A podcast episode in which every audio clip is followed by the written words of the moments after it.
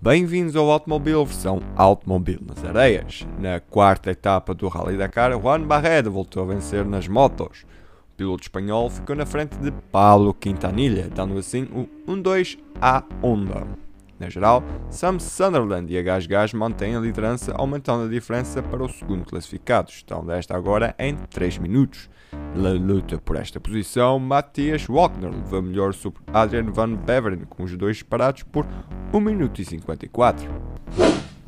Nos Lightweight Prototype, Seth Quintero voltou a vencer mais uma etapa do Rally Dakar. Já Francisco Chaleco Lopes continua líder à geral e aumentou a vantagem para 20 minutos, com o terceiro posto na etapa 4. Ericsson é segundo e Álvares fechou o top 3. Nos SSV, vitória na etapa 4 para o brasileiro Lupi de Oliveira. O americano Austin Jones perdeu 10 segundos na vantagem que leva a geral para Lupi de Oliveira. Os pilotos estão agora separados por 5 minutos e 13 segundos. Goscal fecha o top 3. Nos quads, Alexander Maxinov foi o mais rápido na etapa 4. Na geral, Maxinov, com a vitória na etapa, mantém o terceiro posto. Na liderança, Pablo Copetti tem agora 14 e 20 de vantagem para Alex Chiru. Nos carros, Yazid Al-Raji e Michael Orr foram os mais rápidos na quarta etapa, mas uma penalização por excesso de velocidade deram a vitória a Nasser Al-Attiyah e Mathieu Baumel. Na geral, com a vitória na etapa, Attiyah e Baumel seguem com uma vantagem de 38 minutos e 5 segundos para Sebastian Loeb e Fabian Larquin.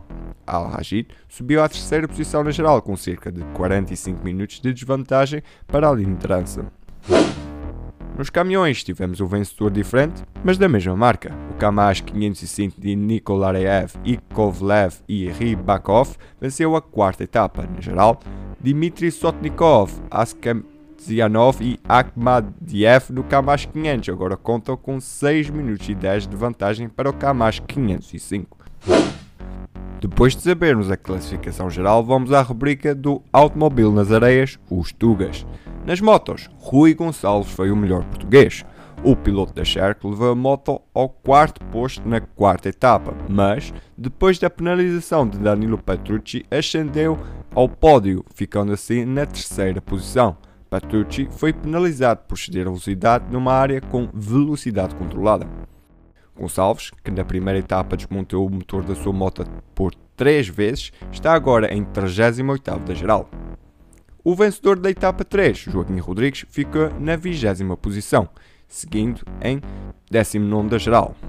António Maio foi 44 na etapa 4, estando agora no posto 26 da geral. Fora do top 50, a geral encontram-se Alexandre Azinhais na posição 73, Arcélio Couto está no lugar 81, Mário Padrão subiu hoje à posição 67 e Pedro Bianchi Prata segue na posição 105. Nos carros, Felipe Palmeiro, navegador de Benedict Vanagas, estiveram envolvidos num acidente. A falar sobre o acidente, Vanagas indicou que nas notas não havia perigo nenhum assinalado e que agora está a tratar da extração da Toyota Deluxe para a secção de estrada onde o caminhão a pode. Em poucas palavras, Felipe Palmeiro também explicou o sucedido. Não sei o que é que aconteceu. Uh, vinhamos, vinhamos normal e, e pronto, e não, uh, era mais à direita. À hora desta gravação, Paulo Fiusa, que navega vai de Otesdala, terminaram a etapa em 22 e são 13 na geral. Miguel Barbosa e Pedro Velosa terminaram a etapa em 43 e são 39 à geral. No CSSV, à hora desta gravação, a dupla Franco, Luís Portela Moraes e David Macri e a dupla Rui Carneiro Felipe Serra ainda não terminaram a etapa.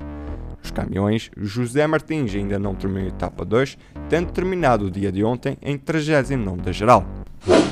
Eu sou David Pacheco e amanhã trago-vos mais um Automóvel nas Areias. Podem seguir o Automóvel nas redes sociais, Twitter em Automobil321 e no Instagram em Automobil 321.